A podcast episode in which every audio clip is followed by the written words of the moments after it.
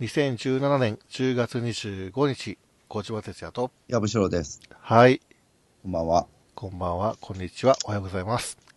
えっ、と、ちょっとですね、あの、前回うん、あの、韓国に、うんあの、僕は行くので、その話を今回させてもらいますっていう告知をしたんですけど、あの、韓国から帰ってきたら、いきなり国会が解散 して、あの、衆議院が解散して、なんか、わけのわからないことになってしまって、ちょっと、あの、まあ、リスナーの方もタイミング的に、今はその話じゃないだろうっていう、あーあ今、の小島哲也万有期はいいだろうと。ええっていう声も、あの、ちらほらなので、ええ今日はちょっと選挙のね、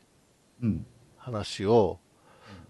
終わりましたさせねてもらおうか。衆議院選挙。なそうですね、あの、選挙ちょ中うどだといろいろ喋れないけど、選挙終わったから。うん。まあ別にこのラジオはそんなに影響力はないと思うんですけどまあ、ないんですけどね。あの、まあ、結 結果が出てから話した方がね、いろいろは面白いんじゃないかっていうのもあって、一応結果をあ出るのを待って、えー収録と。いうわけでもないですかいや、な、あななの、んで黙るんですか大体さ、はい、はい、はい。あの、あの、うん。局差的には、はい。面白いところの一つもない選挙というか、あ誰ですか、局差って。 あの、まあ、僕らの周りはみんな冷めちゃっててね。あ、そうですか。まあ、要するに議論が会見問題だから、会見問題風にされちゃってるから、でも、その、立憲民主党とかね、新しく出てきて、出てきたのもその立憲っていうね、はい。要するに会見問題、解釈会見や会見の問題で、立憲民主党っていう名前にしてるわけだよね。うん。まあ、そだの、から、まあそうそういうところの、はあの、まあ、政治はまあ劇場型政治、ね、議会政治はみんな劇場だっていうふうに言っちゃえばそうなんだけど、特に今回の選挙はまあ劇場性が強いというか、茶番的な性格が強いなというい。印象があって、これあの、多分、あの、僕が帰ってきたのが、9月27だったんですけど、28にうん解散して、1週間ぐらいで、なんかバタバタバタっといろんなことが決まっていったような感じがあって、うん多分その1週間ぐらいテレビ見てなかった人は、うん、何が起きてるのかわかんないっていう。 なぜ、なぜ枝の枝のとコールされてるのかよくわからないと。っていう人もいると思うんですけど、その説明をした方がいいんですかね、これ。どうないのいか。まあ、このラジオを聞いてる人はそこまで、整理する必要あるのこれ。うんうんまあ、簡単に言うと、要するに、最初、前原さんが、いいきなりその、まあ、代表になって、希望の党に、合流みんすなでる。合流しましょうっていう話になって、で、そしたら、あの、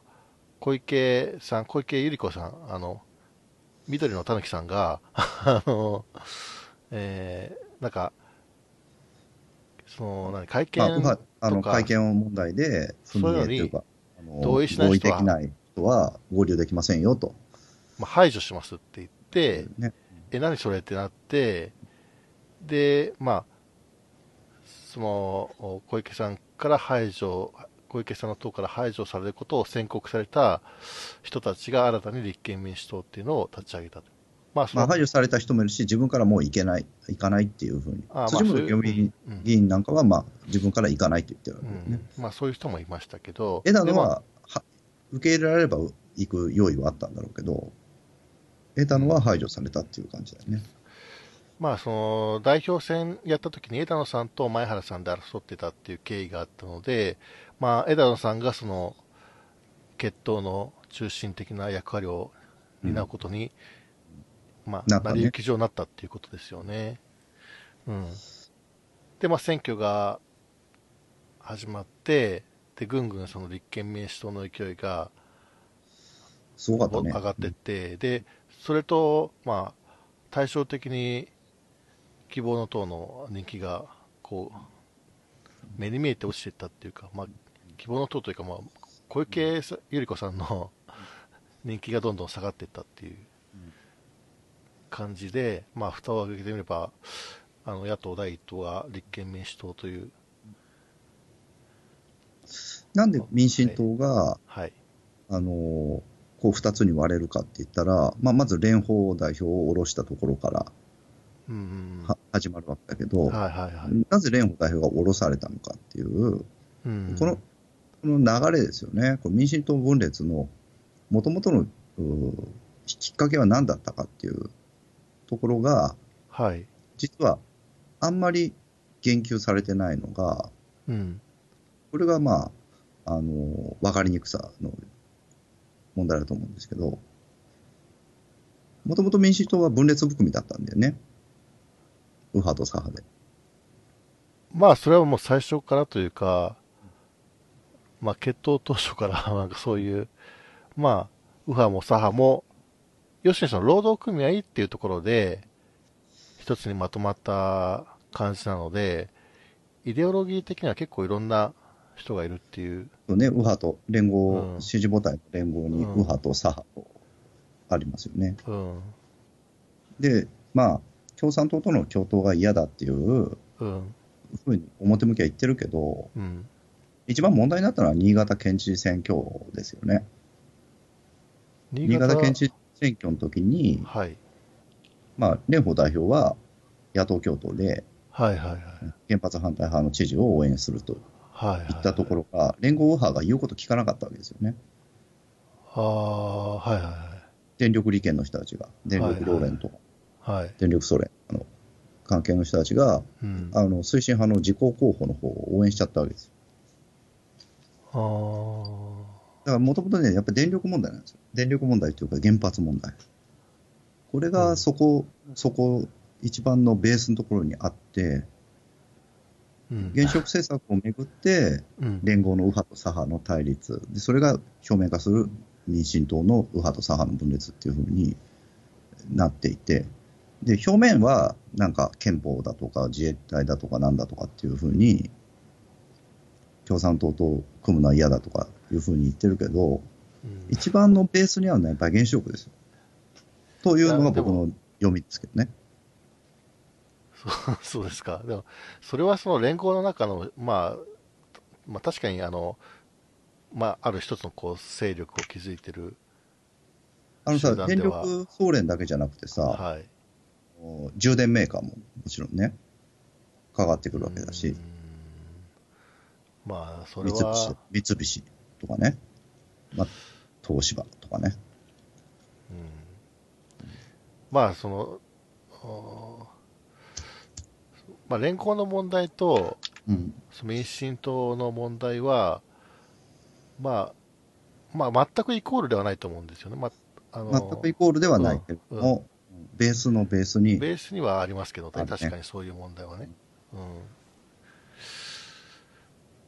そう。そうで、だから2000そ の、はい。原発廃止の期限、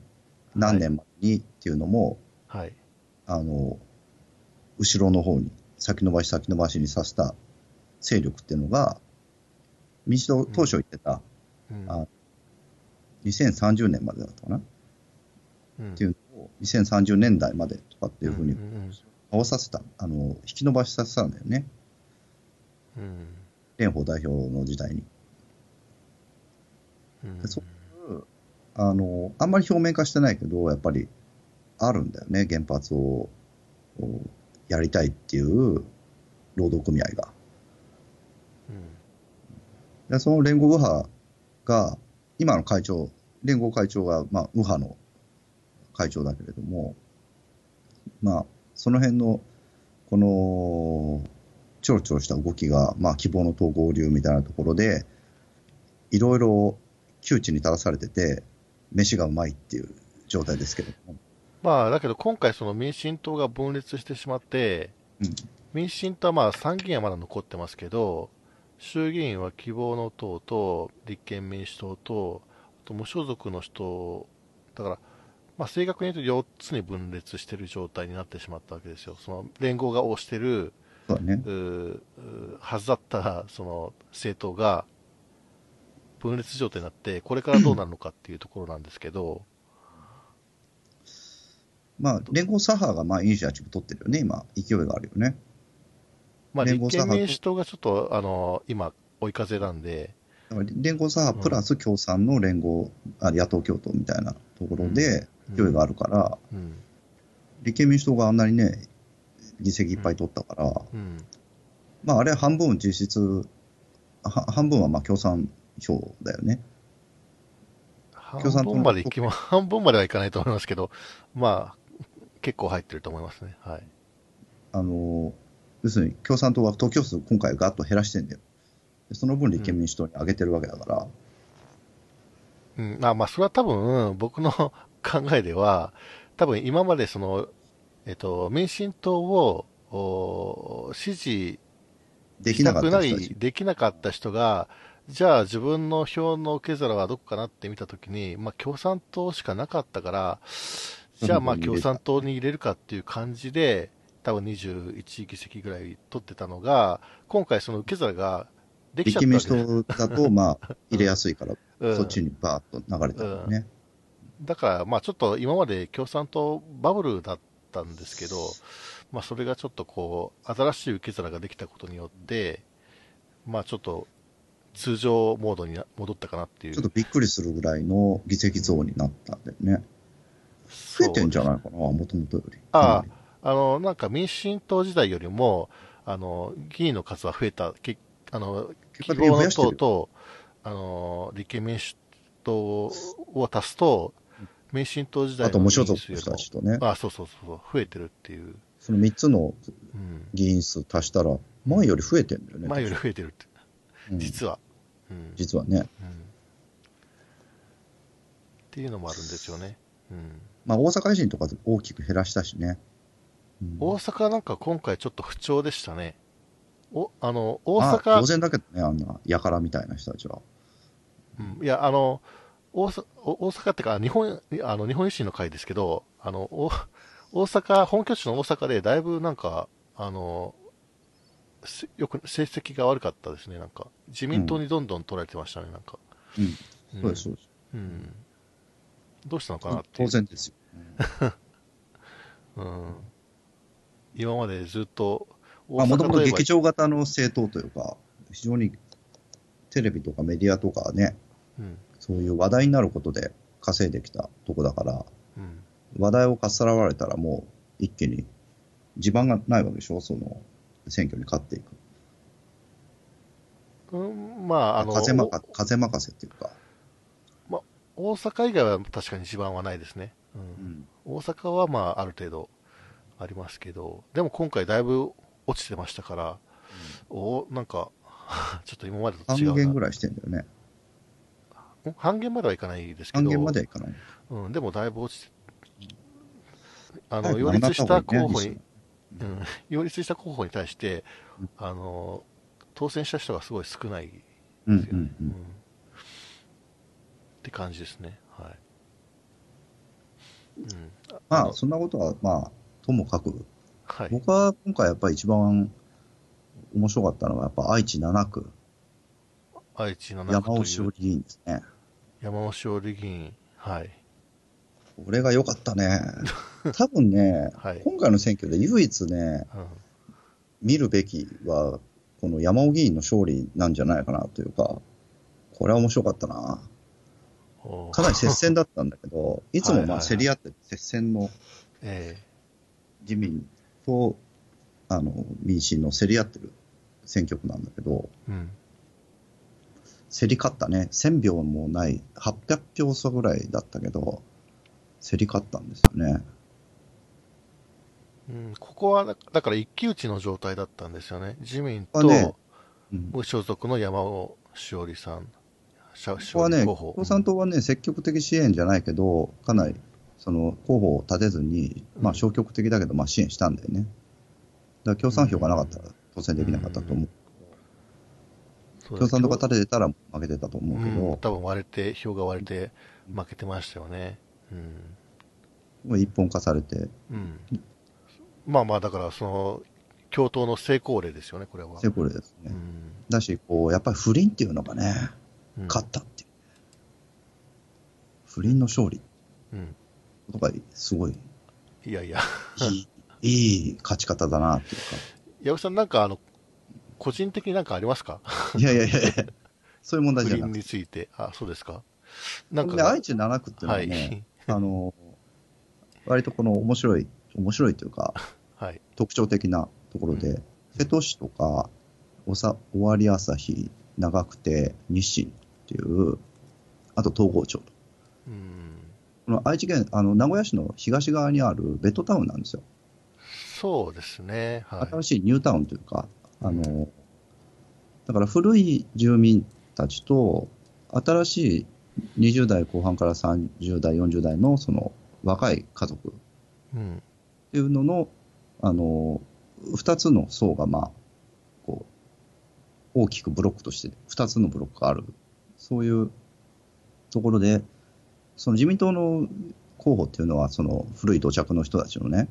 この古くからの自民党の思想をを固めていて、で、真央議員っていうのは、あのーその若いえー人たち、若い新しい住民の票をぐっと集めていくっていう、そういう、あの、古い住民と新しい住民の対立みたいな構図があるところなんですよ。うん。で、その若い、えー人たちが、まあ、山尾氏、山尾議員がその、週刊新潮とかになんか不倫だとかいろいろ書かれてるけど、うん。まあ、いいんじゃないのって言ったわけですよ。これはん、うんこれは良かったね。で、多分う、んその、自民党の方はさ、はい。やっぱこう、すごいネガティブキャンペーンも張って頑張ったんだろうけども、うん。要するにそういう、性的にモラモラルがうん。ないっていうことを、うん。まあ絶好の攻撃材料だからさ、うん。いろいろ言ったんだろうけれども、うん。うん、そういうのが、そういうネガティブキャンペーンが、こう、負けたっていうね、うんこれはいいいい勝ち方だなと。うんなんか、矢部さん、不倫になんか思い入れがあいる。や、つまりね、その、はい。ええはい。そういう家族とか性とかのはい。道徳感なんていうのは、道徳心っていうのは、まあ、今、右派にとっての一つの、あの、か要なんですよ。貴重貴重になってるわけですよ。うん。そうですか。 うん。例えば、夫婦別姓はいはいだはとい。か、うんうんああと保育園問題でも、あのうん背景には、要するにもうあのほ保育園とかには預けないで、うん。家で育てなさいとかっていううん考え方が強くあるわけですよね、うん右派右派の方にはうね。ん。で、この山尾議員っていうのは、まあ、夫婦別姓論者だし、あの日本死ねっていうあのブログ、待機児童問題で、うんうん。あの保育園落ちたの私だ、日本死ねっていうブログを国会に紹介したうん。ので有名になった人なんだけども。うんその若い女性 が、まあ、それで有名になったっていうか、まあ、も、まあ、もともと、うんあの、まあまあ、全国的にはそうか。そういう。うんはい全国的に有名になったのはそれだと思う。どうぞうん。だから若いえー主婦、若い家族が日本死ねって言ってるっていう、うん。うん、ここういうのは右翼にとっては本当に許せないことだと思うね。あもう一あ番、。一番落とさし落としたい、一番落選させたい。あなんかだから、結構あの、バッシングが、ババッシングすごいんだで、対するバッシングは。そうですね。ううんん。何がそんなに気に入らないのかと思ったら、まあそういうことですか。それはそうでしょうんう。日本死ねっつってんだから。あんまり山尾さんが日本死ねって言ったわけではないですけ ど、はい。まあでもちょっと流行語になりましたけどね、日本死ねって。な何か言って最後に日本死ねっていうのはちょっと流行りましたけ日どね本。死ねうん。はいあの、ユーキャンの、あの、流行語大賞のあ、そうそうそうそう会場にも山尾議員がなぜか現れてるっていうね。。日本死ね。日本史ねってこの人が言ったことみたいになっちゃってるんだけうんど、でもこれはやっぱ痛快ですよね、この人。愛知7区の若いこお有権者が、まあ、この人を選んだっていうかこ、自民党よりはこの人の方が全然いいっていうふうにしたわけですよ。まあね、その、愛知はもともと民主が強い土地なので、うん。うん、だから、あの、自民党全国平均よりは、あ民主っていうか、まあ、民主得ってい票う数があかる、ね。うん、そう、勝ちやすい、あの、エリアではあるんですよね。うんただこの人面白いのはさ、はいはいはい。あのーあのー中部電力の労働組合うん、がうん、政策協定して、はい。あの選挙支援しますよっていうやつを断ってんだよね。え中部電力労働組合っていうのは、ー、うん、要するに連合系のそういうあの御用組合ですよ。はい。要するに現職推進派ですよ。うん、この中電労組が、あのーあのー支援しますよっていうのを断ってるね。えー、その話は僕は知らなかったです結け構ど。硬派な、実は原子力問題については硬派な態度を取ってるっていう、だからその辺も一貫してるわけね、そのこう若い20代、30代のあの主婦層のあの考えてることっていうのをしっかり代表してるんだよ。山尾さんはじゃあ今回はどういう体制で選挙に臨んでたんですかね完全に個人でやってたんですかまあ支援者はまあそれはもちろん講演会的なものがあるにしても、まあ、どうなんだろうね、そのう辺ん組織な、まあ一定何もなく、一定まあ、うん支援はしたろうけどね、連合も。だけうどん、そんなに万全ではなかったんじゃないなのんかあ何しろそうの 時々ツイッターとかフェイスブックで流れてる画像を見てると、なんかちょっと寂しいなっていう、そんなにたくさんこう動員があるようにも見えないし、うんなんか本当にひっそりした感うじんで。手作りな感じの選挙をうんやってましたよね。うんうんでもね、こういう、こういう候補が勝っていくっていうことが、うんあの、実は、まあ、議会選挙なんか僕はだい大体面白くはないと思ってるんだけど、こうんの愛知7区についてはね、面白いなと思う。ね、ここういうことから、その、いろんな変動の、うんこの地殻変動っていうのは、こういうことから起きる、だと思うんだよね。うんなるほど。いいじゃん、不倫とかさ、みたい な。ごちゃごちゃ言うなよ、みたいな。人なたんちかが、やっぱなんか人た不ち倫がに肩持ちますけど、な名んか古あ屋った市、名古屋市の東部のベッドタウンの若い家族の中に相当数いるってことだかはらね。いこれはいいですよ。で、まあ、要するにまああはいあ、この人は不倫不倫って言われるけうどん、それも別に、あの本人は否定してますからね、一う応。ん、不倫じゃないんだよね。まあ、その、離婚ってことなんだよ、要するに。離婚協議中だったっていうことで、あ、そうなんですか。で、まあ、離婚協議とかってあるじゃんね、普通 に。そのことガタガタ言うなよっていう、うん人んちのことだからよくわかんないこともいっぱいあるわけだから、うんそれそれね、それは山尾議員が悪いのか、その相手が悪いのか、まあ何があったのか、全然よ、よそからはわかんないことなんで、うんそれを上げつらって週刊誌に書いたり、こう、ネガティブキャンペーンしたりっていうのは、うん、そ、そ、そ、そっち、そういうネガティブキャンペーン貼ってる人たちの方が嫌だっていうことなんですよ。なんか個人的な感情が入ってるような気がするんですけど。いやいや、全然入ってま関せん係あ、そうですか、うんうんまあいい、まあいいですよ。あの、